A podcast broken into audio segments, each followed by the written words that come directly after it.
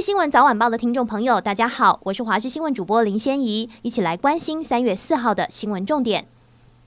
今天全台各地仍然是多云到晴的天气，只有基隆北海岸及东半部地区云量比较多，有零星飘雨。白天高温会比昨天再热一些，西半部可以达到二十六到三十一度，东半部大约二十六到二十八度。要留意日夜温差大。预估六号周日大陆冷气团南下，下周一晚上至下周二清晨最冷，低温下探十二到十四度。下周日一如果气温够低，水汽充足，中部以北三千五百公尺以上高山可能有降雪的机会。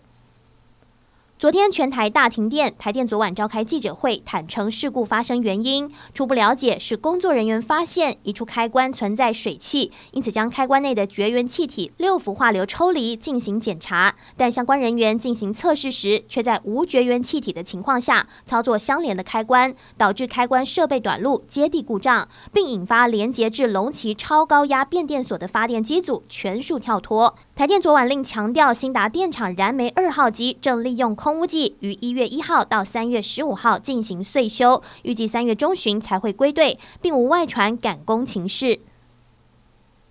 这次全台大停电，除了离岛的金门、马祖之外，各县市都发生停电的状况，影响全台五百四十九万户，相当于近四成用户停电。直到昨晚九点半才全数复电，停电时间最长超过十二点五个小时，打破台电人为停电时间最长纪录。行政院表示，停电原因有人为疏失，台电董事长杨伟甫以及总经理钟炳立已经请辞以示负责。警长王美花也向院长自请处分。苏贞昌要求在三天内提出书面报告，再处理究责问题。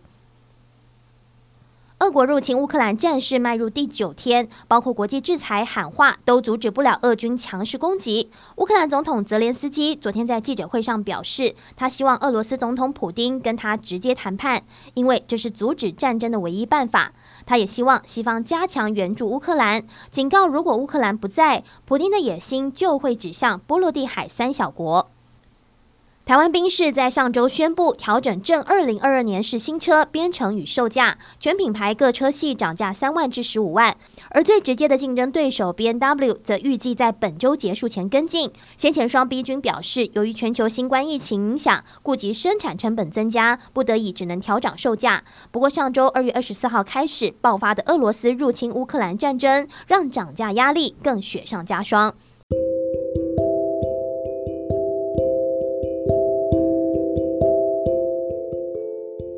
以上就这节新闻，感谢你的收听，我们再会。